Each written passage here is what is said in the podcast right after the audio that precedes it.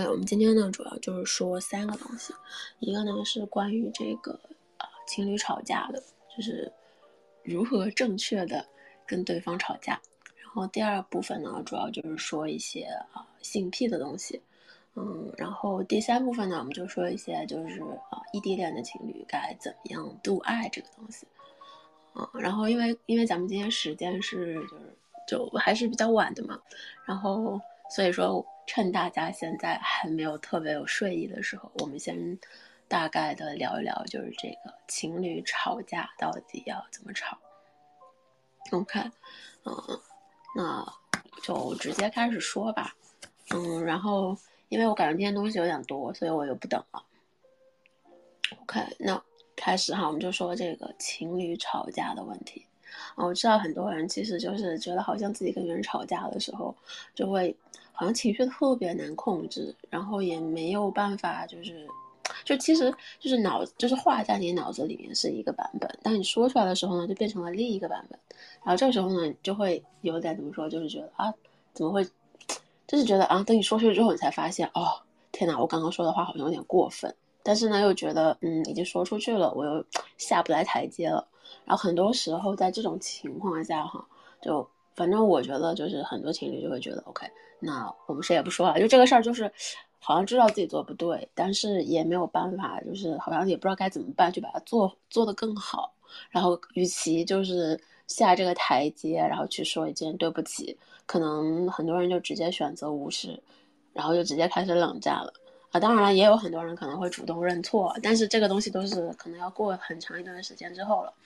所以呢。嗯，今天这个吵架指南呢，其实就是告诉大家，嗯，怎么样避免去发生那种非常激烈的争吵，而且而且是那种激烈且没有意义的争吵。然后呢，同时呢，更好的就是如何增加你们的这种沟通方式，就增加你们之间的这个沟通，嗯，让你们的关系变得越来越好。这个是我就是今天主要想说的，就是如何通过吵架。因为我觉得情侣关系中吵架这件事情是一定会发生的，所以如何通过吵架可以让你们之间的这个亲密度越来越高，这是我今天啊开头主要要说的哈。那我们就先说一下，就是这个吵架它其实是有一个原则和底线的，就是说你跟对方吵，你不应你不应该是在发泄你的情绪，就是吵架的本身的意义还是沟通。就是你还是在跟对方去交流你的想法，所以说，它不可能是一个单方面的输出，对吧？它是一个两个人一起在交流的一种过程。尽管说这个过程可能非常的激烈，然后非常的就是情绪化，但是它不代表着就是它不代表着是你在倾倒你的情绪。OK，然后呢，另外一个就是嗯。你需要在吵架的时候记着哈，就是争吵的时候，你需要记着，就是你们完全可以有不同的意见，然后即使因为这个问题你们现在在吵架，也是完全 OK 的，也是完全正常的。然后，但是呢，你不是说你一定需要对方同意你的观点，我觉得这是一个表，就是 我觉得吵架这个东西它是一个表达的过程，就是说。我告诉我的另一方，我是一种怎样的想法？可能这种方式是一个非常激烈的过程，非常情绪化。我在说一些，就是非常，嗯，就是我可能很着急，或者说我有一些情绪，然后我急着把它说出来，这是完全没有问题的，啊。但是你不可以强制对方说你一定要同意我的观点。我觉得很多人在吵架的时候是完全没有意识到这一点的，就是甚至会逼呃下意识的强迫另一方就是一定要同意自己哈。然后第三点就是你吵的时候，是的，哪怕你是吵的时候，你也是需要有一定的这种，呃，一定需要有一定的共情、同情和尊重。也就是说，之前讲前面还是说了嘛，就是吵架这个东西，它其实是一种沟通方式。所以说，哪怕你是在跟别人、跟对方争吵，你也是需要尊重对方的。也就是说，不仅仅是语言上哈，就是身体上啦，嗯。然后就是你的一些行为啊，都是要尊重对方，同时你要有一定的共情，啊，就是我能站在你的呃角度去思考，啊，可能我没有办法同意你的想法，可能我觉得我我想法跟你不一样，但是呢，我会愿意去站在你的视角去考虑一下，就是三个哈吵架的一些原则和底线，嗯，就是然后这一些我觉得是一定要记住的，因为跟我后面就是展开说的一些方法是有关系的。首先呢，就是我想说一下哈，就是就是心理学上呢，就是大部分心理学者都觉得哈，就是说两个人的关系里面，如果你们没有任何的冲突，嗯，基本上就是这个关系就散了。尤其是婚姻关系中，就如果你们的婚姻关系中没有任何的冲突，那一定嗯大概率啊大概率会导致离婚。为什么呢？就是说，因为呢两个人没有冲突意味着什么？就意味着说你们双方对彼此的生活生呃想法，包括所有的一切，其实都是漠不关心的，就是。你们已经到了一种不在乎的程度，所以说那吵不吵架意义都不大，就大家已经是一种我不屑于跟你吵架的一种状态了。就是这种情况下呢，那这种关系其实是无法挽救的，就是因为你们已经没有任何的交集感，然后毫无火花了，就整个关系都是一潭死水的状态了。那这种状态下，那关系本身都不存在了，对不对？你们更没有吵架的出发点了。所以说，那如果是一种这样的状态，就是我觉得没有必要吵了，就是。大家还不如早点散了算了。OK，然后那还是要再加一点哈，就是说那怎么样，就是你们之间越就是这种能让你们之间吵架的时候，关系会越吵越好的状态哈。因为我知道有些人可能就是那种大吵一架，然后关系就直接降到冰点，然后甚至走向分手了。那但是有的人吵完架以后呢，这关系可能就哎。Somehow 的，好像我跟他变得更亲密了，然后甚至可能，比如说我们还度爱来了一发，对吧？有人说嘛，就是就为什么说有的人吵完架以后会做爱哈，其实也是有原因的。那为什那就究竟哈，我们怎么样就是越吵关系越好？啊，我觉得其实有两点。第一点就是说，呃，怎么说？我觉得是要转换一下我们的视角哈，就你不要觉得说我是在跟他吵架，我觉得呢。嗯，因为吵架这个东西呢，它总是带着一点就是情绪化的一种非常激烈的一种啊，就是暗示嘛，所以你就会说，你就在想说，其实呢，你只是在一种用一种比较呃情绪化或者说一种比较新型的模式哈，在给他提一些建设性意见啊，我我特别喜欢这么跟他讲，我我说我其实没有在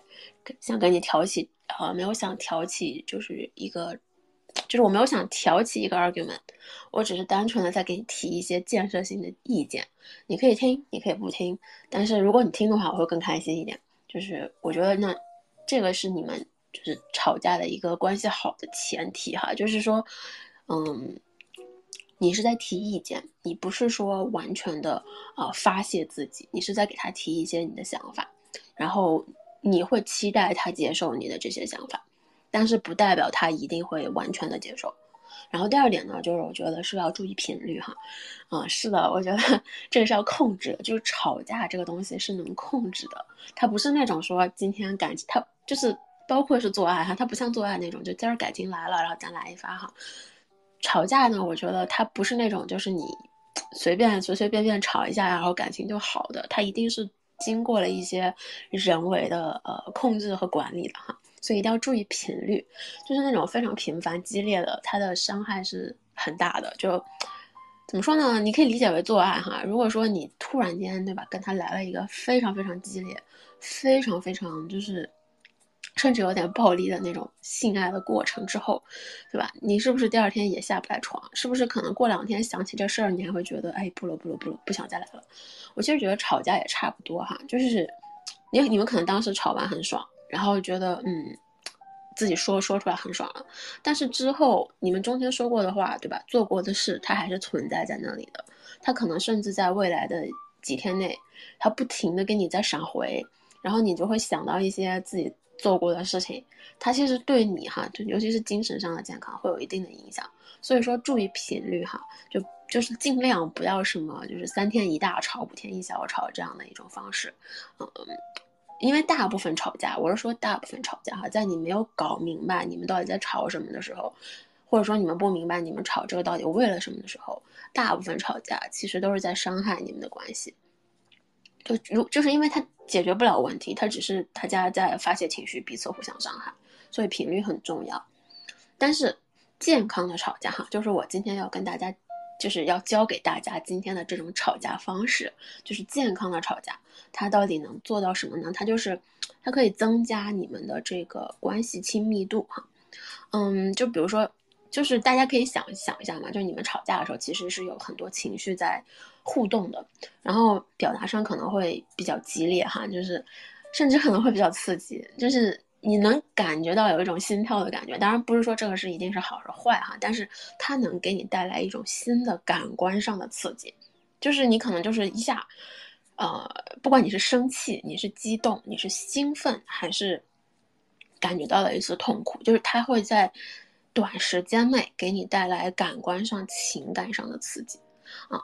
当然，如果说我们把这个情感上的这种刺激，就是通过那种啊健康吵架的方式，把它变成一个就是比较正向、积极的感觉，那你吵完会很开心，就是你的心情会很好。然后你，这是为什么有的时候我跟他吵完架，我们俩会。做做爱会来一发，因为就是心情很好，因为话说话说通了，然后情绪也得到了释放，然后又增加了一些新的刺激，对吧？那在这种情况下，嗯，谁不度爱呢？咱们度爱庆祝庆祝一下也是很正常的，对不对？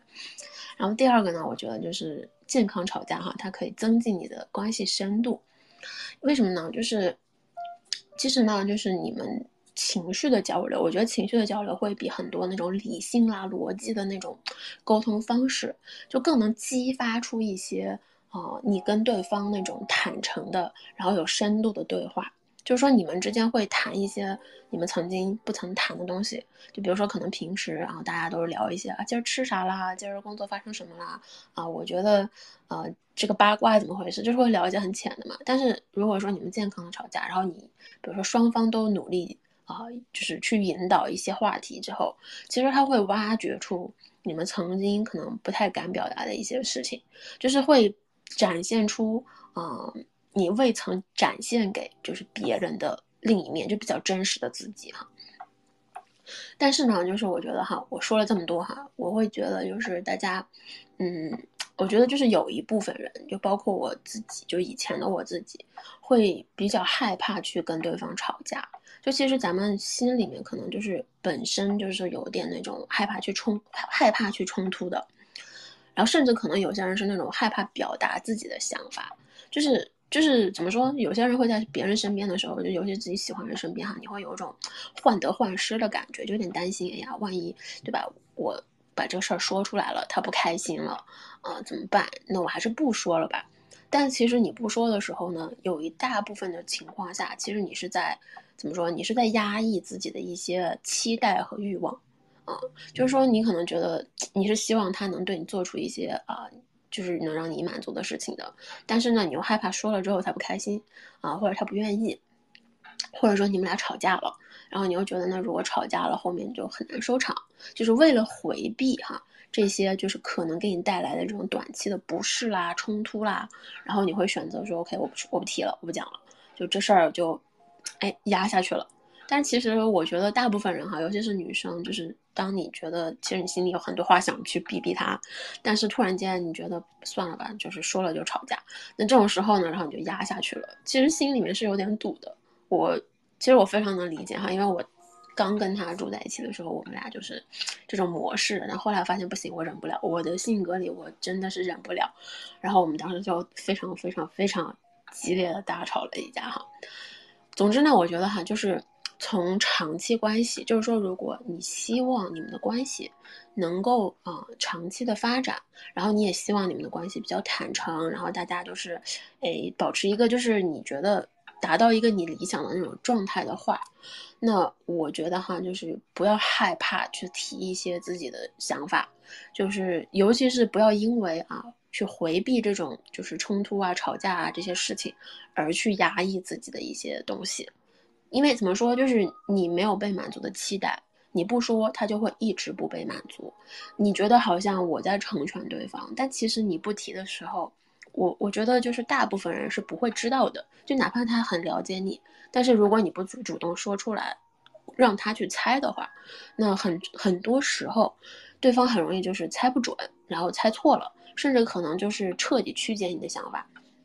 所以不如自己就是主动去啊提出来，就哪怕可能这个过程会有一点小小的不适，但是他的确是能对你们的长期关系就带来很多呃。怎么说额外的那种，嗯，比如说坦诚啦、深度啦，或者是小小的刺激感，或者是新鲜度啊、浪漫呐，总之就是有很多好处。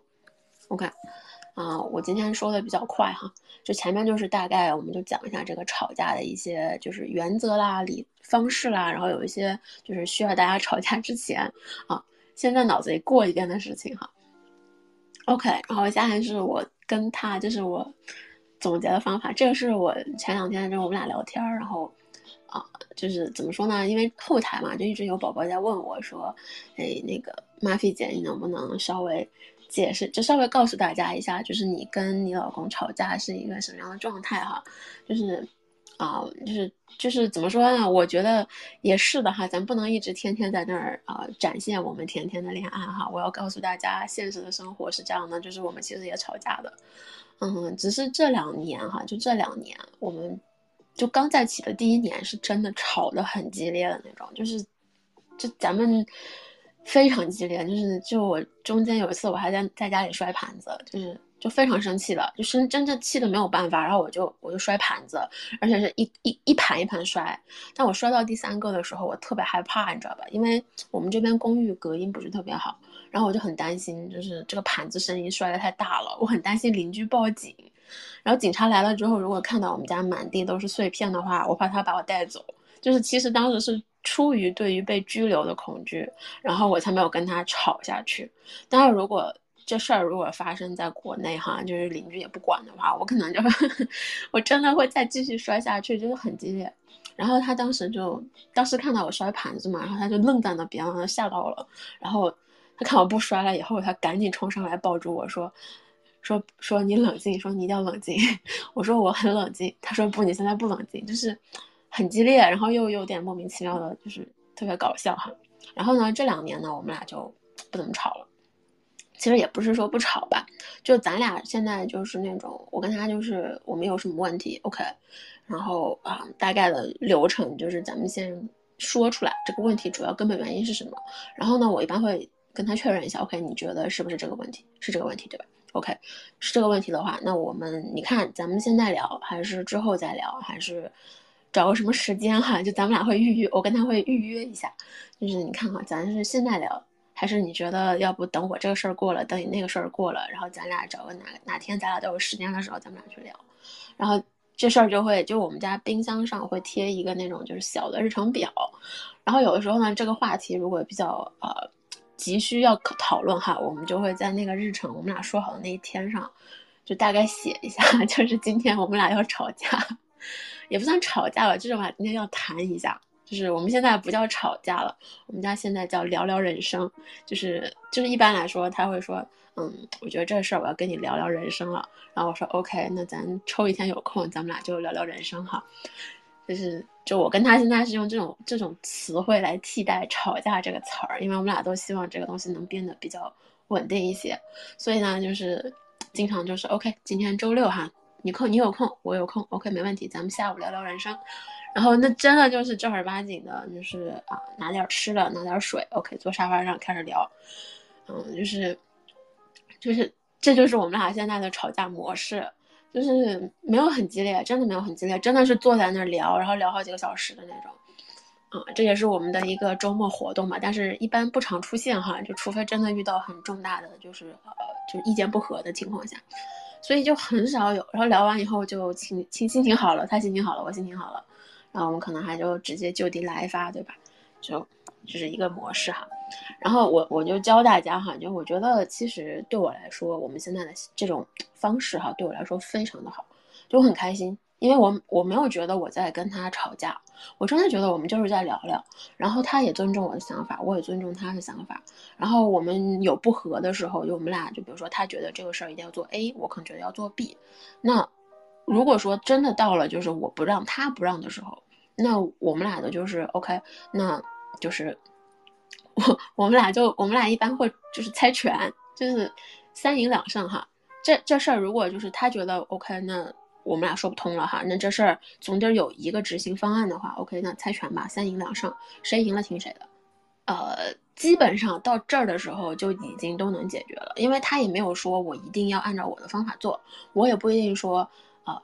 就你一定要按照我的方法做。就当我们俩谁都不愿意退的时候，就说 OK，那就挑一个谁挑一个人去说了算，另一个人就彻底的不要去参与了，就由对方去把这事儿解决就可以了。因为其实殊途同归，不管尤其是当你们两个人在一段关系里面，大家的最终目的还是为了去解决其中的一个问题，对不对？可能这个问题你俩解决方式不一样，你俩想法不一样，你俩认知甚至都不一样，但是最终的目的都是为了同时去达到同样的结果。那如果是这样的话，那其实谁来都一样吧，因为你们是一个 team 的，你们是一个一个，你们俩是队友，所以说那就听谁的其实意义不大，因为最后都都是一样的结果。所以说，那这种情况下就猜个拳吧，三赢两胜，对吧？谁赢了听谁的，输了的那个你，对吧？就那你就认认命呗。那你这次你输了，那那你那你就听他的呗。所以，就是啊，大概的一个方法哈。我们下面说一个具体的，就是我 我跟他聊的时候做了个总结。OK，首先第一点哈，咱们第一点就是吵架的时候啊，要保持好奇心。是的，就你要保持好奇心。我知道这个点很奇怪哈，我但我觉得就是没有更更好的方式去表达它了。就是你要保持一个好奇心哈。跟就举一个我跟他的例子吧，呃，就我们之前刚在一起的时候嘛，就基本上是每周哈，每周都会吵架。然后我就很奇怪，就是。就是每次吵完，我心情也不好，他心情也不好，然后他不理我，我也不理他，然后我就觉得很奇怪。就那个时候，我觉得很奇怪，为什么每周哈周末的时候一定会在那个时间吵架？就是为什么？究竟是为什么？然后我发现哈，就其实就是因为啊，每周的时候，每周六的时候嘛，然后我想跟他去聊，我说，哎，咱这周怎么过的呀？你这周发生了什么呀？生活怎么样啊？然后你这周吃了什么好吃的呀？遇到什么人呐？然后我会希望就是。我说给他听的时候，他也说给我听，就是相当于是说你们俩需要，呃，同步一下彼此的生活状态哈，就这种感觉。但是呢，就是一般嘛，就周六的时候，他其实就那一整天，就是那一整周，他就基本都很忙。然后他周六的时候，就是其实早上或者说中午那会儿，他就特别累，就是他根本就不想理我，然后就想说我想先休息一下。然后说我们可以晚点再聊什么，但是就在我看来嘛，会觉得哎，你不理我了，你你不关心我，你对我就是漠不关心。我跟你分享我的生活，你竟然都不管我，然后我就很生气，然后我就会觉得，哎，你怎么这样？你为什么就是，就是你为什么啊不理我了，对吧？然后但是他又很累啊，他就会说，哎呀，不要管了，不要管了，就现在先不说了，现在不讲这事儿哈，对吧？你会觉得为什么？然后他会觉得你为什么？就是大家两个人都搞不明白的时候，然后就很容易吵架，然后。然后，但是因为我就是我没有得到我想要的，然后他又很累，所以这个架一吵，就根本吵不出结果的。然后，所以呢，后来我就找到了，就是其实说白了，我觉得就是你保持好奇心，其实就是因为你要找到呃触发就是这种重复性争吵的原因。其实我觉得哈，我们大部分吵架，就是你像我跟他每周必吵，你吵的话题都一样，同一个问题，就是为什么我想跟你分享生活的时候，你就是不理我。对吧？我希望你理我，就就是这一个问题。然后我们能吵，每周都吵，每周都吵，这其实就是那种重复性争吵。我觉得那这种问题，这种争吵其实是可以避免的。就是你需要找出哈，为啥你们同总是会就这同样的这一件事情发生相似的争吵？为什么到现在这件事情还没有被解决？就是一定是有什么可以妥协，或者说双方都同意的办法的。所以呢，第一点呢，那那那下面方式就是第一点就是你首先你已经意识到了，就是我们在就同一个话题不停的争吵，然后这个时候好奇心就会带入一些好奇心，就是想哈，那就是相当于说你们俩已经陷入了一个闭环了，那我该怎么样去打破这种循环哈？就像这这就像你。其实你们其实已经是在无限循环去吵这同一个问题啊。那你在想，那现在好奇心进来以后，就说 OK，那我要怎么样去打破一下这个循环？OK，然后呢，行动嘛，你就可以去尝试一下，就是用这种就是退一步的方式去替代你们现在的行为啊。比如说哈，就是我跟他是每周六中午的时候一定会吵这个架啊。我发现了这个规律，然后我很好奇，我如果从行为上避免一下会怎么样？然后我就说 OK，那以后。我周六不聊这个话题了，我周六不提这件事儿了，就我周六不做这件事儿了，我改成别的。我比如说，呃，我周六我就跟他讲，OK，我我不需要，就是咱俩一定要今天去聊对方的生活，但是呢，我今天需要你给我一个抱抱，就是你今天得抱着我，你可以不听，我也可以不说，但是我们要抱，我们可以拥抱一下，我们可以去一起吃点东西，一起去做点别的事情。然后 对他来说，OK 啊，就是他会觉得 OK，我现在可以不聊这件事情啊，但你让我给你拥抱没有问题，我们可以拥抱一下。你说我们去出去出去一起吃个饭没有问题，吃个饭，嗯，然后那我们就可以把这个，但是这个话题不代表说 OK，咱们现在不聊哈，就是以后也不聊，那这还是需要交流的嘛。那就说那这个东西，你看。我妥协了，你也妥协了，那咱们现在就这一个话题，咱们到底什么时候去聊？你觉得什么时间合适？然后说 OK，那我觉得其实咱们可以啊，星期天的时候说，星期天早上起来，然后我们睡个懒觉，然后在在在在床上的时候去说这件事儿，然后 对吧？然后那个这个时候，我说行啊，那那咱可以星期天聊啊，那就星期天聊。那之后呢？那现在就变成了哈，周六咱们不聊这个，咱们周六就轻轻松松的，谁也不问啥，咱们就正常的去过一个普通的周末。然后到了星期天，咱们再去聊一聊这周发生了什么，做一个总结，或者说咱们再去探索一下。那这个时候其实就是已经从你已经跳出了那个周六吵架的循环了，你已经就是从行为上对吧，各退一步，然后呢去选择一个替代方案，把这件事情。把这件会发生的事情改到了另外一天，我其实觉得就有点像什么呢？就是像你我们看过的那种，就是时间循环的那种电影，就是你在在就是不断的这个时间循环里，你但凡去做出一个跟你平时不一样的行为，它都会对你们的这个吵架模式造成一定的影响。就是只要你做一点跟之前不一样的东西，它就会被打破。就是我说的哈，这一点呢，就保持好奇心这一点，它其实是针对那种就是重复性争吵去做的一些东西。OK，第二点哈，第二点呢就是啊，预约你们的吵架时间啊，就是都很奇怪哈，但是就我觉得还挺有用的啊。就是说呢，我其实觉得吵架哈，不是那种说你想吵，然后咱们现在立刻哈就摔下筷子就开始给你吵的。因为其实，在情绪激动下，我觉得大家去想想哈，就你情绪激动下，你脑子是没有办法立刻去做出一个怎么说语言表达的反应的，所以你一定会说出很多你并不想说，甚至非常伤人的话。但你那个时候说的时候是很爽的，就是你会觉得我为了爽，我为了让我的呃情绪得到一个抒发，得到一个发泄，我会去，我会去。就是有些人，他甚至会去故意挑一些非常伤人的话去说，去说出来，对吧？然后，那那个时候，其实不管你说什么，哪怕啊，你后面说不好意思，就我当时是无心的，我是情绪激动了，我就是口不择言了，但是这个你说出的话，它的影响还是会留在这个关系里的。就是说，伤害一旦造成了，伤害一旦造成了，它不是说，它它不会说完全会恢复，就像你捅别人一刀，对吧？那。你说不好意思，我不小心捅了你，那他伤口还是会流血的呀，对吧？他还是要治愈的，那搞不好最后还是会留疤的，对吧？那就算最后没有留疤，这个事儿啊，皮肤看起来跟没捅过是一样的，但他在他的记忆里，对吧？他还隐隐约约记着当时你好像捅了他一刀，就是事情一旦说出来，一旦做出来，它一定是有影响的，就是你不可能说无完全做到无视，这个东西是现实客观存在的。所以说，我们吵架哈，就是不立刻开始吵的原因，也是为了防止我们对对方造成的这种伤害过深。怎么说呢？就与其说狠狠的捅他一刀，对吧？我们还是用那种比较平和的，可能就小刀轻轻剌了一下这样的方式去做。嗯，这个比喻可能不太恰当哈，但是就是说这个影响程度是可以通过预约吵架时间，嗯，来来降到最低的。然后其实另外一个，其实另外一个原因也是因为我觉得哈，有的时候呢，你跟对方吵架嘛，它是一种沟通，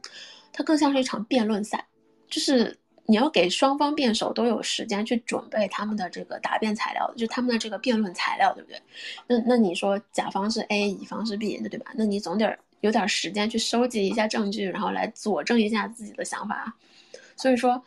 呃，给他一点时间去准备，你也需要一点时间去准备，然后大家就是。对吧？拿着材料，然后开始。OK，今天的辩论赛我们开始，对吧？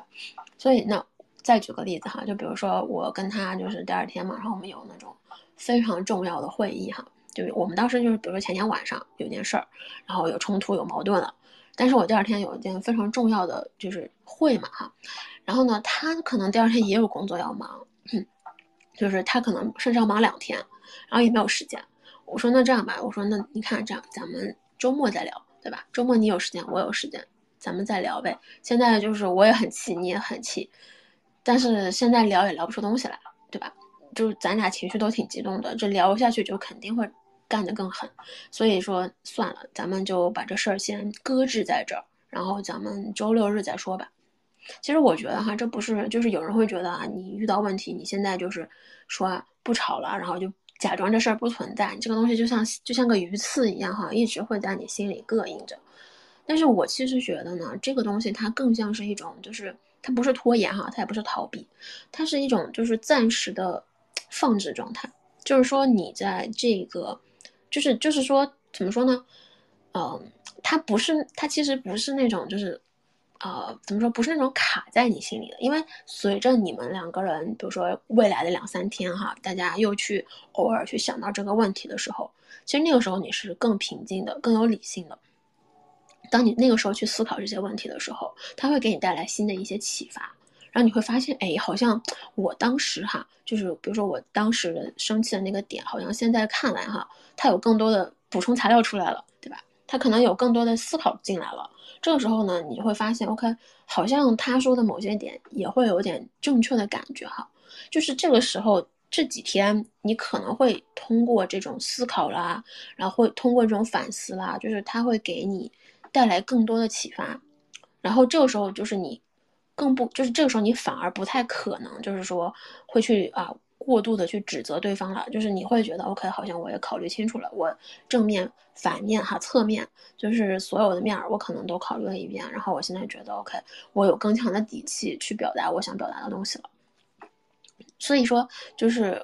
我其实觉得哈，就预约这个时间，就是把现在的这个吵架的时间暂停，然后拖，就是不是拖哈，就是移到未来的某一个节点上去去再去沟通。它其实这个中间这个时间。就中间度过的这个时间，能做到一个很大的缓冲，就是它能很大的完全避免说，呃，你在情绪激动下，啊，因为自己的本能的防卫去指责对方的不是，因为有的时候说真的，就是你在咱们在那个情绪很激动的时候，然后你去骂骂人，然后你说你你就是个混蛋，你就是个渣男，然后就是你就是个什么，呃，怎么怎么样的那种，就是就是你你去骂对方的时候。呃，其实更多的是因为出于防御本能，就是就是就是因为那个时候我们的精神关注点都在那种啊，他他针对我了，我被针对了，不行，我一定要打回去。所以那个时候你是没有办法去思考说，OK，有没有别的视角，有没有新的想法的，就是那个时候是不可能去想到的。你想到的只是我要赶紧把我想说的话给他说出去，然后我要伤害他，就是所以说预约吵架时间可以让你们能够。避免所有的这一切，就是把影响伤害降到最小。然后说白了，就是因为，但而且最最重要的一点是，你们俩想表达的点都是一样，就是可能都是就是那么些点。情绪激动下说的那个话呢就很难听，但是情绪平静的时候呢，这个这个观点能更好的被表达出来。OK，然后第三点哈，就是第三点就是学会暂停啊。就吵架是可以停的，吵架不是那种咱今儿一定要吵个结果出来的，不是的。你可以吵一半，说嘿，停下来吧，不想吵了，吃饭吧，没问题的，真的真没问题。啊，这个也是我当时看那个，就是我不知道大家看没看过那个美剧哈，叫《老爸老妈罗曼史》，我很喜欢那个剧啊。那个里面就是那个 Lydia and Marshall 他们俩吵架嘛，就吵一半就会 OK 停下来，然后他俩就吃那个吃龙虾，然后吃龙虾卷可开心了，然后中间在做爱，然后。开心完了之后，然后再回来说，OK，咱们接着吵吧，对吧？就我其实觉得那吵架也是一样的，就是你，就是怎么说，就是你你真的要学会叫停啊！我怎么说哈？什么时候？那到底就是什么时候叫停哈？就是首先哈，呃，我们先理解一个点哈，就是吵架这个东西呢，它其实是一种冲突嘛，就你跟对方就是总是需要一些冲突的。那在我们人们就在我们面对冲突的时候啊。我们会就是进入一种应急反应，嗯，就是心理学上会说哈，就就是大家可以想象一下，就比如说你在一个走在一个路中间，这个时候突然哈有一辆车，然后朝着你非常快的开过来，对吧？这个时候你的反应是什么？就是两种，要么你跑，对吧？要么你被吓到了，你就僵在那儿不动了，你不知道该怎么办了，对吧？然后就是。就是咱们在面对一些可能都是被威胁呀，就是咱们人在面对被威胁的时候，本能的就是会想到的，就是本能的会有这种反应，就是你要么僵在那不动了，然后你要么就是立刻就赶紧想跑。所以咱们在跟别人吵架的时候，面对冲突的时候，咱们本能也是，就是我不知道大家有没有想过，就别人骂你的时候，你你大脑瞬间就是那种，就是不知道该说啥了，对吧？然后你你。话也说不出来，然后你也就是想想不到好的办法能驳回他，然后呢，甚至有的时候你就别人骂你了，然后你你第一反应就是赶紧跑吧，对吧？当然也有人会骂回去哈，这个也是正常的一个反应，就是也有可能会立刻骂回去。但是哈，在我们经历过这种别人被被别人骂，突然被别人骂的这个状态之后，你可能当天晚上回家想了想之后，突然就哎。好像我当时应该这么做哈，就是当时应该这么做，我应该这么说他，我应该这么回击他，我才会更更牛逼，然后回的更有利一点。哎呀，我当时怎么没有这么做？因为因为当时是应激的状态，应激的状态下你不可能立刻就想到办法的。吵吵架也是一样的，就是在这种应激的状态下，你是不可能去发现问题的关键，你也不可能立刻就去解决这个问题的，因为因为你在应激啊，你是整个人是一种僵住的，就是。生存本能会让你觉得，OK，我要么赶紧跑吧，要么停下来，实在不行，我要么就反抗。就是你是本能的，这个时候所有的注意力哈都在你感受到的这种威胁感上。就对方针对你的时候，你会觉得啊，好像受到威胁了，好像他在针对我，就是我应该做点什么去回击一下。就是我们就反应本能会让我们去这么做。所以在这种时候哈，就你感觉到好像你被针对了，被受到威胁了，然后你觉得好像我现在已经就是。僵住了，想跑或者想本能的想打他了，这种时候我觉得呢，就是悬崖勒马哈，跟自己说一下，就是叫停、暂停，我们先不吵，我们先不说，因为现在就是吵不出东西来。那但是呢，你这个时候怎么去暂停哈？怎么去跟对方说我想停一下？我觉得呢，就是我我一般会这么表达，我觉得还挺有挺有效果的，就是我我其实很想跟你谈。但是呢，就是我现在情绪比较激动，所以我觉得，呃，我们可能需要先冷静一下再去谈，就是这是你暂停的方式哈。然后接着呢，你就可以去跟他预约吵架时间，说 OK，那我现在冷静下来了，OK，你觉得咱们要不什么时间再聊一下就比较好啊？比如说啊，明天啦，后天啦，你觉得什么时间有空哈？就是，然后呢，那附加哈，就是我知道有些人在气头上，如果对方说你停下来哈，我先冷静一下。可能他可能不太能接受哈，这时候，所以有的时候就是他会跟我讲哈，这是他的方法，他会附加一个说说宝，我其实还是很在乎你的，我也很爱你，就是我也不会说就是这事儿我也不是说在回避哈，我哪儿也不会去，对吧？只是我觉得我现在需要冷静一下，因为情绪比较激动，我我怕说出一些伤人的话，或者说我担心就是我们吵不出一些结果来，但是我相信这个问题会解决的。就是说，你需要在告诉他啊，我需要暂停的同时，去解释一下，说我为什么要暂停。这个暂停的原因呢，并不是说啊，我有别的事儿，我不想理你，而是出于对我们两个人关系的考虑。我觉得就是不想伤害我们俩的感情，所以我觉得我们现在需要冷静一下，等冷静下来了，我们再去吵架。啊，就是我觉得这是出发点是在于。考虑到我们两个人双方的关系，好，我是为了关系考虑，我是为了你考虑，我希望我们能做到这些，啊，就是因为在吵架的时候，大家都会有一种被针对的感觉，这个时候你需要去解开那个状态，你的出发点一定要是，我是为了我们双方，而不是单纯的为你自己哦。OK，然后那下面一点哈，就是啊，吵架过程中哈，这个表达到底怎么样哈，能让你们的吵架更健康一点哈，就是。我觉得最关键的一点就是不要去抱怨啊！我觉得就是很多人哈，我觉得大家很多人，就我当时也是，就是我们分不清哈什么叫抱怨和就是建议提需求，就是。其实吵架大部分时间就是当我们吵的，就是觉得好像没有吵出什么结果来，然后又吵的情绪很激动，然后呢就自己又很伤心，然后浑身甚至都在发抖，然后又在哭，又这样情绪好激动的，但是好像就是没有达到自己想要的那个结果，没有达到自己想要的那个状态，对方依然什么都不听，该怎么做还怎么做，甚至还反过来指责你，觉得好像你也有问题，就是其实很大一部分程度是因为。这种方式，我们是在用一种抱怨的方式在跟对方提需求，这就这是其实这个是很矛盾的哈，就是咱们提需求，就小小时候我们提需求，我们就说妈妈我想要个棒棒糖，妈妈我想要一个什么样的东西，我希望你给我买，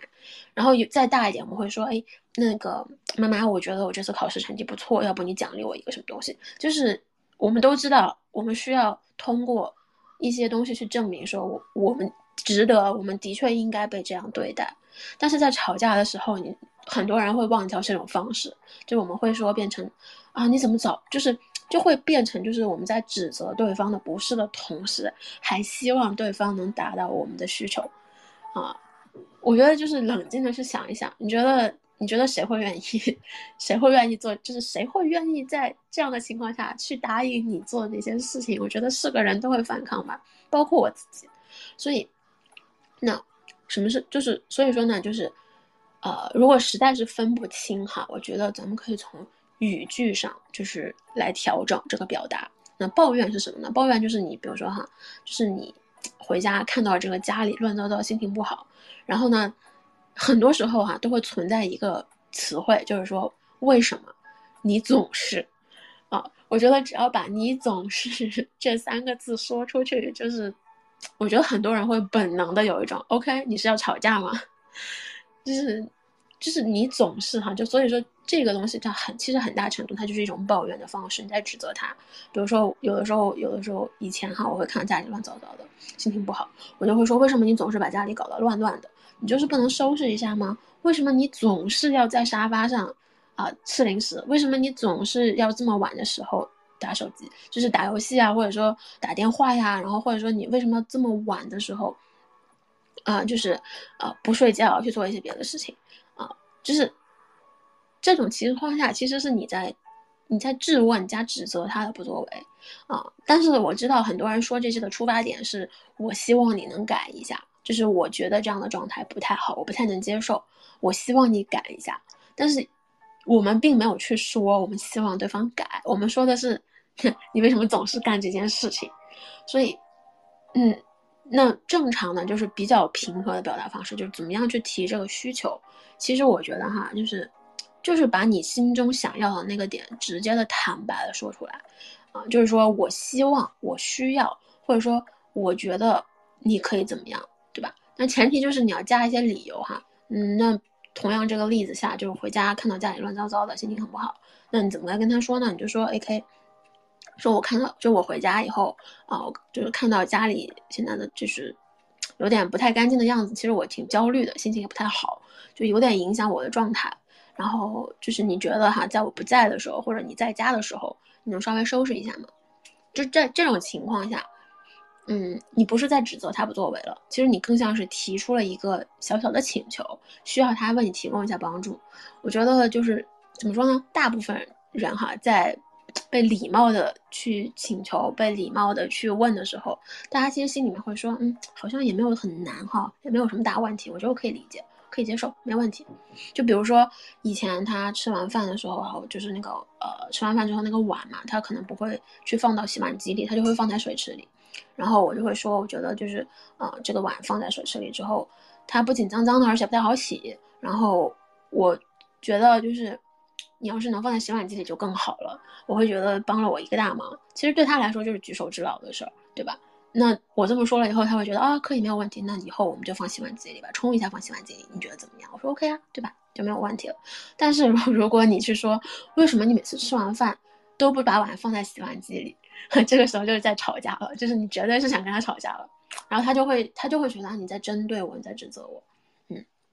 我我说的这个方法哈，就是男女都是通用的，就是大家都可以去尝试一下。然后啊，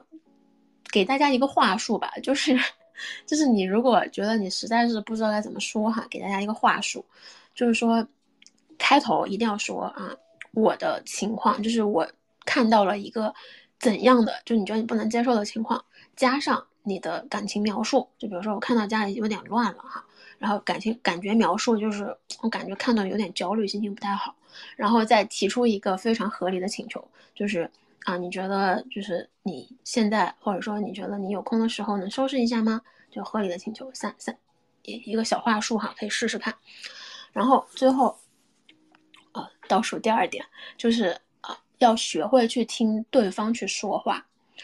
嗯，我其实觉得很多时候我们在吵架的时候是一种就是，OK，我不想跟你，就是我我不想听你说，你听我说，然后我们就会疯狂的打断对方。呃，我觉得这个东西在工作上也挺常见的，就是我不知道大家开会的时候有没有感觉到，就总会有同事说不好意思，我打断一下哈，然后还有同事会说啊，那个我想再我想再插一句哈，就是总会有人这样，对吧？吵架的时候其实也一样啊，所以但是呢，吵架的时候呢，是因为大家情绪都很激动。对吧？谁也谁都希望自己的声音能被听见，谁都希望啊自己就是能把表达的东西表达出来。但是这种时候，如果他被打断了，呃，其实心里很伤、很受挫，然后并且就是憋住了，就是相当于说你被强行静音了。你说那种感觉，你气不气？肯定很生气。所以我觉得，就最方便、最快速的降下对方怒火的时候，是不要打断对方。让他把他想表达的东西说出来，呃，我知道哈，可能有些人会觉得我操，那我要等他说十分钟啊，我实在是没有那个耐心哈。就是有的人他真的是吵架的时候，他会跟你说好多话，一聊聊个十分钟二十分钟不带停的，就跟领导讲话似的。没关系，我觉得没有关系，去听他，就是我觉得就是大，我们都需要哈被听到的时间，就这个东西是一个互换吧，就像是一个互换，就是我听你说完了，那我需要你也听我讲完。啊，所以说有什么问题啊？就像你可以留到他讲完的之后，然后再说，就是说就留到这个问题结束，然后他说的这个问题他说完了以后，留到这个结束，然后我我们再把问题提出来，然后呢，然后同时你我觉得也需要告诉对方，就是 OK，你说完了，那我也需要你听我讲。如果说你不愿意听我讲，那我也不要听你讲，就是这个东西是互换的，咱们必须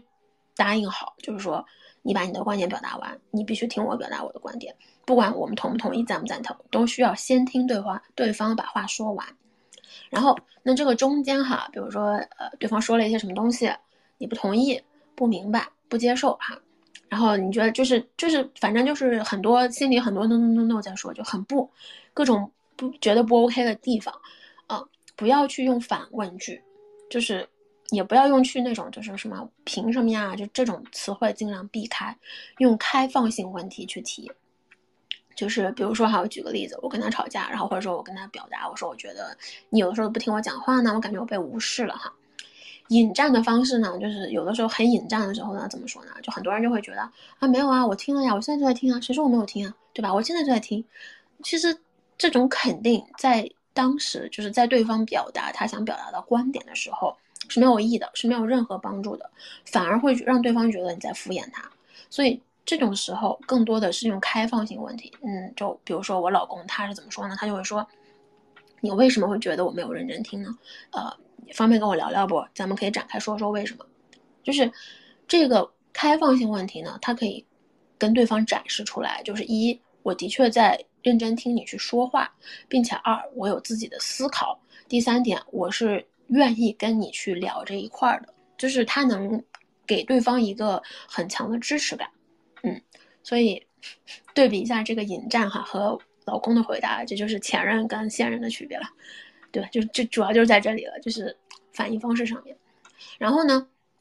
另外一个呢，就是呃听他说哈这一点其实是能避免很多不必要的争吵的，因为是这样的，就是如果你中间打断他了，对吧？对方的那种情绪，就是他那种非常激烈的情绪，会被会累积，他其实会更增加更多。然后这个时候呢，原本他可能只是因为 A 生气，然后你打断他了之后呢，他又会因为你打断他接着生气，所以这个时候就变成了 A 再加上另外一个理由。然后这个，所以随着你打断他的次数越多，你们争吵的理由就会被扯得越来越多，然后之前的那个就是争吵的那个话题，它就会偏移。他就会从你们之前本来是因为 A 的争吵，然后因为你不停的打断，不停的打断，最后就变成了 A B C D E F G，就是这些都是你们在吵的问题。所以那首先呢，就是非常耗精力，真的是很耗精力。第二点就是吵架的话题它越来越多的时候，你们是不可能去一一着手去解决每一个的，所以这个吵架它注定是没有结果的，因为你不可能就是一二三四全部都一个一个去吵过去，对不对？没有那么长时间，人也很累。然后呢，这种时候呢，就是情绪就会占了主导，然后大家就会非常的非常激烈，就就是就是就是仅仅就是为了发泄情绪了。所以说，嗯，不打断也是为了避免引出更多不必要的争吵以及不必要的话题，因为你们现在说白了是在就一件事情，或者说是在就一个感受去去讨论这个事情，然后。但是在听他说的这个过程中，哈，你是可以叫停的，就是你可以去用暂停，你也可以去用说啊，我们预约吵架时间。那怎么就是在什么情况下叫停？就我觉得其实最最最清楚的一点就是你先用先弄明白哈，就你们之间的这个开战词汇啊，就是开吵的词汇。比如说他突然叫你全名了，就是说叉叉叉啊，我们今天就是叉叉叉，你怎么回事？这个时候你就知道，OK，我们要吵架了。那这种时候，比如就是，尤其是这种时候，尤其是他有些人会甚至会骂人的时候，就是有脏话出来的时候，就是你能判断说，OK，他现在情绪比较激动哈，他是单纯的要发泄情绪了。那这种时候，我觉得就是，嗯，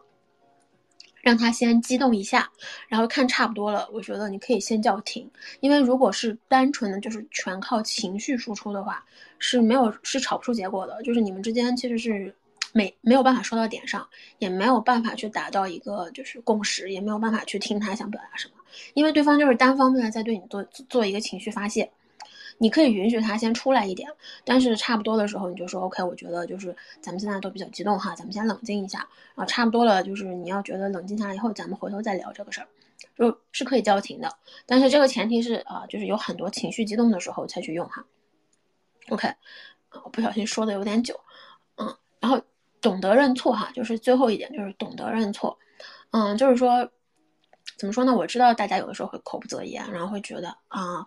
我说了一些事情，其实我并不是想说的。就有些话，你其实刚说完，你就能意识到，完了，我好像说错话了，我伤害到他的感情了。但是呢，又因为当时在吵架嘛，气头上，然后人就会觉得，我要是先认错，好像我这个台阶就下不来了，就觉得自己好像很没有面子，或者说觉得自己好像就是尊严不允许哈。不管因为什么原因，就是死不认错，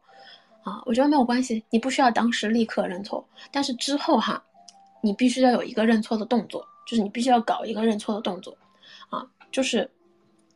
承认这一点，就承认你心里面怀疑的那一点就是没错，我的确伤害到他了，啊，然后我的确在这一点上做的不对，那我就是要认错，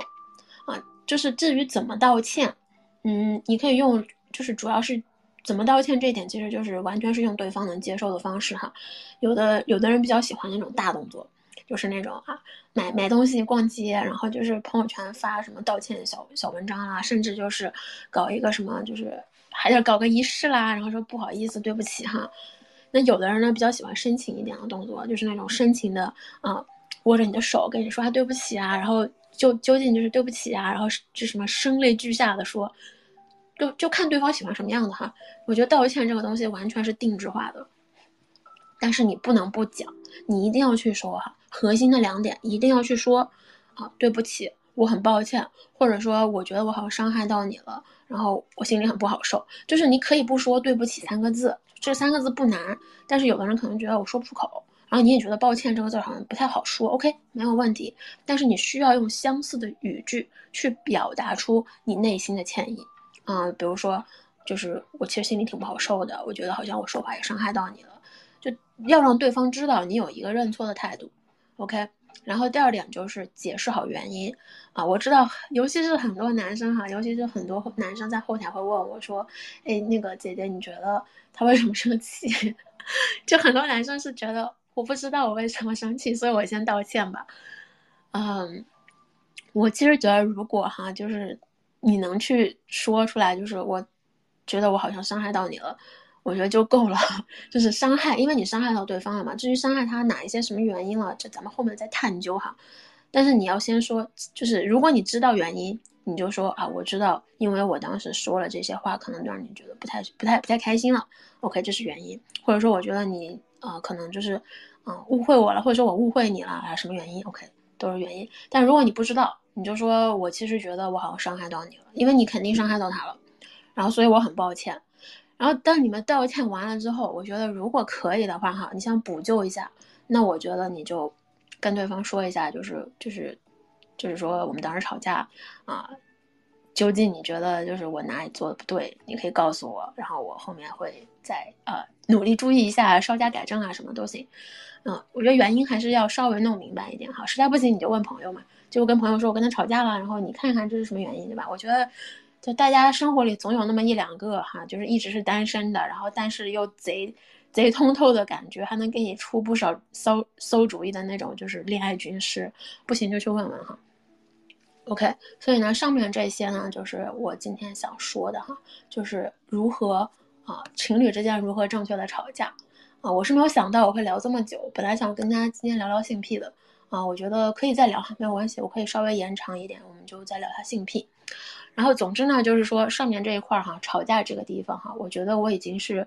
所有的都教出来了，所有的都已经说明白了。然后如果啊。吵不明白了，就后面你觉得你还是吵不明白的哈，就可以多练嘛。我觉得这东西是可以多练的，第一次不行，第二次再试试。但如果吵了半天还没吵明白的哈，建议呢，就是你们呢可以尝试，就要么送你自己，要么送送你另一半过来哈，找我付费咨询一下，我可以亲自哈一对一教学，教到明白为止。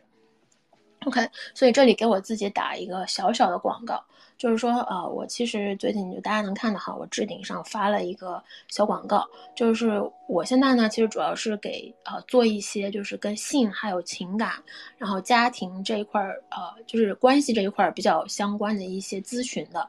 然后我这边是绝对绝对的私密的分享空间，就是大家都是要看保密协议的哈，这是这是这是必须要有的一个过程，然后呢，也可以为你就是针对。呃，你可以提供一些比较有针对性的解决方案。就是如果你在你的个人的案例上，你觉得我说的这些可能没有办法很好的应用到你的个人的观点上，就应用到你的个人情况上，我这边是有一对一的这种解决咨询方案的。然后呢，另一边呢，就是呃，对于有一些想去了解一些性知识啦、情感技巧啦，然后想看一些自我提升，甚至你只只是想单纯的提升一下你的对对异性的什么性吸引力啦、性张力啦。我觉得就是我这边呢是有那种就是会员的内容内容订阅哈，就是说我会定期的分享很多这种非常专业的性知识，这种啊恋爱技巧、情感技巧，就包括像我们今天说的这种吵架技巧，就是它也会有更深度的内容，就是延展到我的这个付费的服务里面。然后这个月是有开业活动的，就是大家如果入我的会员哈，基本上就是你要是呃入我的这个。订阅的这个内容会员就会送你一个免费咨询，所以基本上等于买一送一哈，非常划算，非常划算。OK，我的广告打完了，咱们接着说性癖哈。既然因为性癖，我还是做了很多的这个，就是我是觉得真的很要说，是因为我发现好多宝宝哈，把这个性癖跟性幻想是混到一起讲的。就是其实大家并不知道啊，这是我的性癖和我的性幻想这两个是完全不一样的概念，是真的是在呃心理学上，就是这个两个是完全不一样的东西。所以说这就为什么我说我要跟大家聊聊性癖这个东西。然后就本来是想放在前面讲的，但是呢，我觉得嗯吵架这个东西吧，它比较需要逻辑理解，然后考虑到这个时间嘛，就是有些宝宝是要睡觉的，所以说咱就趁大家清醒的时候先说吵架。然后等大家不那么清醒了，想睡觉的时候，咱们就来聊聊性癖哈。OK，那性癖呢，咱们就说就传统认知哈，就是对于这个，啊，就是怎么说比较传统的，呃，保守的，甚至不太好的这种认知呢，是说啊，就是你就这个就觉得性癖它是一种性认知的障碍，啊，是因为就是长期习惯哈，对某种不良嗜好或者不良偏好导致的这种就是呃非常非常不大众的这种癖好。就是一种，但是这种认知哈，我其实觉得已经有点过时了，呃，就是怎么说呢？就是这个是几十年前或者十几年前的那种想法，但现在来说呢，我其实觉得哈，性癖这个东西，广义上，他说的其实是一种啊个人的这种对，就是指个人对这种性对象或者是性行为的一些特定的偏好啊，就是性癖哈，它是一种偏好，呃，比如说。呃，其中比如说那个 BDSM 就是你的性癖之一，它就是一种偏好。所以呢，就是，呃，我也去看哈，现在很多心理学上就是觉得哈，把这个学术界哈，其实现在把性癖认为是一种性取向，就是说它其实是一种呃取向的力量吧，就你可以把它理解为是你性取向下的一种啊深度的延伸。就是比如说你可能是异性恋啊、同性恋或者是双性恋，但是你在这个下面之下，你还有一些额外的啊个人偏好，比如说你是一个啊异性恋，然后你比较喜欢 BDSM，OK，这就是你的性取向，就是你的性取向中的一种。所以说它甚至哈就是性癖啊，这个是引用哈，就我看到也是文件里有人说，就是性癖它是一种取向的力量，可能对大多数人来说，它甚至就是盖过了一些性别本身的力量。因为它有你的一些个人偏好在里面，那现代呢，就是说啊，现代就咱们现在哈比较新新一点、比较前卫一点的，对于性癖的理解，就是说它其实是一种啊有新意、非传统、非规范的一种啊性偏好和性行为啊，就是啊这个。就是怎么说呢？只有我觉得好像只有在中文的语境里叫性癖哈，这个东西在英文的语境下，它叫 se 它叫 sexual preference，或者叫 sexual orientation，就是它其实就是一种偏好的意思。Sorry，我喝个水，我嗓子不太行。嗯，所以说性癖呢，就总结来说哈，它究竟是啥玩意儿呢？它其实是一个就是语言，然后仪式啊，信任，力量。快乐、痛苦加上你身份，就是这些所有东西混在一起的一个混合体。最后，啊，这些东西最终定义了你的性癖。所以说呢，就是我其实觉得哈，就是它不是那种啊，怎么说？它不是那种，就是你后，它不一定是完全是后天培养的。有的时候呢，它甚至可能是一种，就是一出生你就具有的某种取向。它不是说，嗯。就是它是它其实是你啊性身份下的一个分支，它是一个部分。也就是说呢，你可以呃去选择承认它、接受它，你也可以去选择隐隐藏它，然后放弃它。但是它本身它不会消失，就它不会说随着你去无视它，呃或者说不管它，它就不存在了。它还会一直在那边，因为这是你的，这是你性身份下的一部分。所以说我其实觉得就是。它是一个，就是大家会有些很、很、很 OK，就是有的人可能天生就是喜欢 BDSM，就是喜欢被打绑起来抽小辫子，那很正常，那就是它是你性身份、性认同下面的一小部分，所以很正常。但是呢，我觉得就为什么有的时候我们会特别的，就是不太 OK 去聊这些哈？其实我觉得很大一部分是因为就是咱们现在性癖这一块呢，还是面临着一些呃价值观上的困境。首先就是很多，就是大部分人哈，就是咱们传统观念下的大部分人，嗯，会觉得就是性癖其实是等于一个呃怪异的性行为，就是就很多人可能会觉得啊提到性癖就会觉得有点不理解、不赞成，觉得呀就是一些比较啊恶心啊、奇怪啊、不正常的东西。然后呢，同时呢就是。就我们在过往的一些呃新闻啦、内容里面啦，总会说啊，就是性癖就会有一些精神，都是有精神疾病的啊，都是有什么性虐待啦，然后家庭很糟糕啊，就是我们会有这样的一些先入为主的观念在里面，所以呢，总会把一些性癖啊跟这些就是过去的这些经历啦、这些认知啦，就是挂钩，所以说就是在呃总的情况下哈，在大的情况下。就是有的时候我们不太会愿意去分享我们的性癖，因为它容易被就是容易被遭到遭到偏见哈，就经常会比如说遭到骚扰啦、暴力啦，或者有一些歧视的一些言论啦，就是针对你的性癖啊、你的一些想法，所以说就大家不太愿意去说嘛。但其实呢，我觉得就是它是性癖本身哈，就性癖这个东西本身呢，其实它是它是它的行为哈，不仅仅是与性有关的。我觉得它其实更是一种就是合作性的活动，就是你其实是需要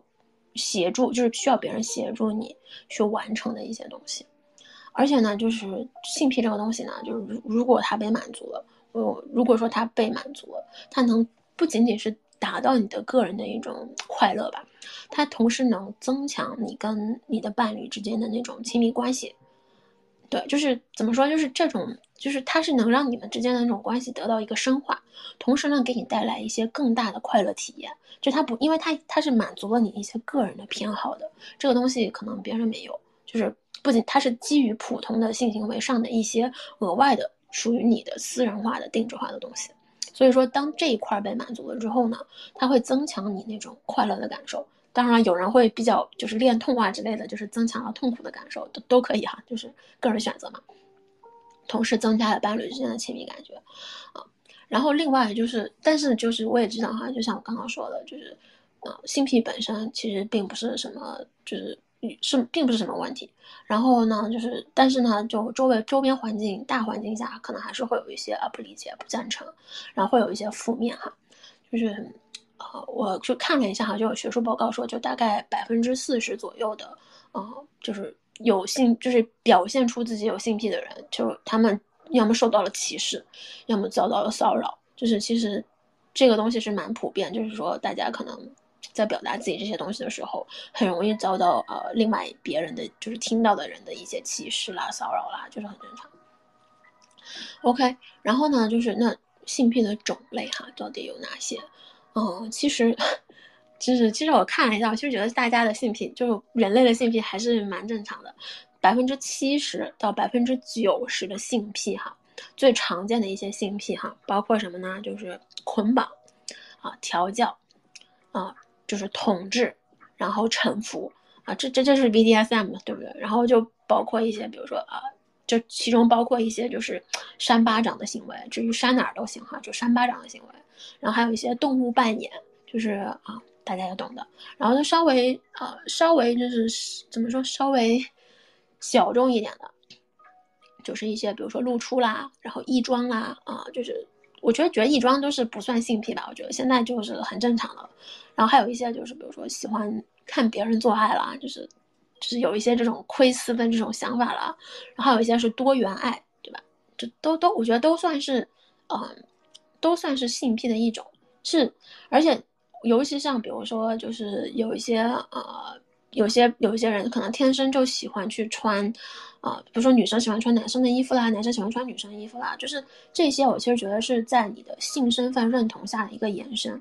啊，就是在现在的这个环境下，它都不一定算是性癖了，就是你的自我认同，它其实就是你的自我认同的一种展现，啊，然后那。就就是说白了，这些东西都是你的性取向下所带来的个人的偏好，就是你希望或者说你更期待被别人对待，会被别人怎么样认为？就包括你说我穿的，我喜欢穿洛丽塔的，呃，sorry，这可能不太不太合适。就包括你说我喜欢去穿一些啊性感的衣服，然后去展现我性感的身材，那其实也是说 OK。我是就是 OK 啊，这就是你的就是你的自己的性取向下的一个期待，就是我希望别人能看到我性感的身材，或者说我希望别人能认同我性感的身材都可以。我其实觉得这些都 OK 的。但是呢，就是呃性癖这一块哈，这一块是性癖哈，然后就是，但是有一些人呢就会把性癖跟恋物癖就是分怎么说，就是没有很好的分开吧，因为恋物癖呢它。不一样哈，比如说有的人就喜欢，比如说啊内裤啦，想去看黑丝啦，然后就是喜欢别人头发，然后就是喜欢别人的脚，对吧？这个其实是恋物癖，这个不是性癖。恋物癖是什么呢？恋物癖其实是，就是被描述为对某个特征或者是该特征有关的东西的一种痴迷感，就是你是需要对这个东西哈有有感觉，是对这个东西对这个呃对这个物体的一种痴迷。它可能跟就是你想被怎么对待没有特别大的关系，啊，就比如就是这个心理学上的一些研究哈，就是说个体哈，在这个，在这个就是在性欲啊或者是这种性兴奋的这种状态下，然后呢，他可能会需要就是有一些呃与身体接触的物品，就是你可能跟对方身体有接触，或者说跟对方相关的一些物品，然后呢，通过你在呃。手淫或者说在性交的过程中呢，就是你去闻呐、去摸呀，来达到一个性欲上的满足。就是说你需要一个像媒介一样的东西，就这个物品它是一个媒介一样的存在，然后你需要一个这样的东西，然后呢，就是通过这个东西，然后来达到一些你的啊满足你的欲望、满足你的性欲。对，嗯，就是所以说呢，就就对。有恋物癖的人来说，哈，就可能你会觉得，就是在性爱的过程中，我会需要一个这样的物品的存在，然后来帮助我更好的达到高潮。当然，就是这个东西，啊，不一定说所有人说我一定要有，有的人会觉得我没有也可以，但是有的话会更好。所以呢，恋物哈，到底是哪哪种恋物哈？总共有三类，这个是美国的这个一个啊，就是就是反正就是美国的这种专业手册里面说的哈，恋物有三种，一个呢就是啊，就是身体的啊一部分，但是它是非生殖器的哈，就不是就不是大家想的那些地方啊，比如说脚，比如说手指，就大家喜欢看好看的手指，大家喜欢看好看的脚，然后胸啊，头发，或者说包括这个人身上的气味，就是。咱不是说这东西是一定就是恋物癖哈，就是有可能就是我们单纯的喜欢看好看的脚、好看的手，就有轻度的，我觉得是完全没有问题的。嗯，甚至有的时候是仅仅存在于你的性幻想里，这也是 OK 的。第二类呢，就是无生命物体，就比如说大家喜欢看啊，比较比较喜欢去，呃，闻女生的小内内啊，就拿着小内内啊，对吧？有人就会买原味啊，对吧？就就就是。我知道可能有人觉得太恶心了，但是的确这属于恋物癖的一部分哈。然后还有丝袜啊，比如说有人还喜欢围裙、内衣，对吧？这些都是无生命类的物品。然后第三类呢，就是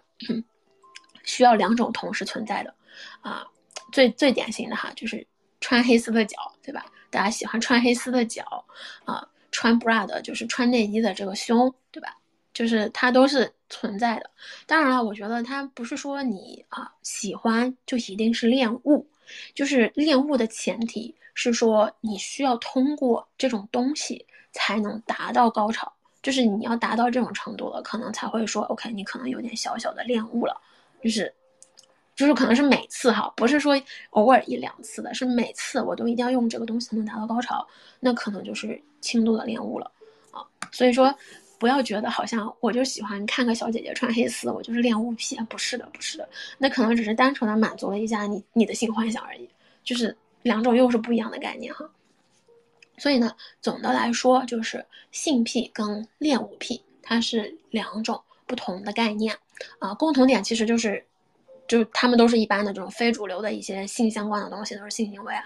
然后呢就可能。所以说，因为它非主流嘛，就咱们都有的时候会不太愿意主动暴露自己的这种特殊癖好，就对吧？我也不太可能去随便跟别人说，嘿，我喜欢就啊被被我老公绑起来，然后强制高潮，对吧？就是这种东西你不可能随便出去说，嗯，所以我会在推特上说嘛。那生活就是所以说日常生活中嘛，就除非你一般的那种非常亲密的、非常私密的关系，啊，你是很你是很难去跟别人去说这些东西的。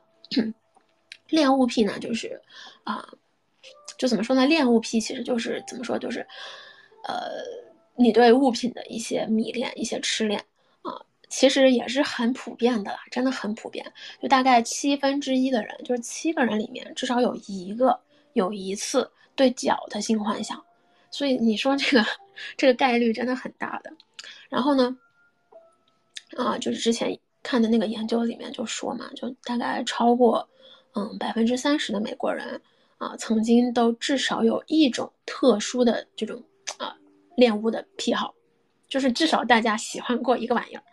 所以我觉得很正常。就在现实生活中，其实可能都比较常见，只是因为它不是啊传统类的性的这种观念下的东西，所以大家不太愿意去暴露自己哈。然后，嗯，再再强调一点哈，我觉得就是性癖呢，就是每个人都有。就每个人都有性癖，它只是分强烈不强烈、激烈不激烈，然后啊传统不传统，对吧？呃，就是怎么前卫不前卫这样的，它只是有一些这种方面的区分。但比如说，有的人他就是喜欢呃做爱的时候接吻，那这也是你的性癖之一啊。这个就是你的呃，我觉得都不能算性，就不能叫性癖吧，就算是性偏好，就是你喜欢这一种感觉嘛。那有的人喜欢做爱的时候就被打屁屁，那这也是他的性偏好。就是这种感觉，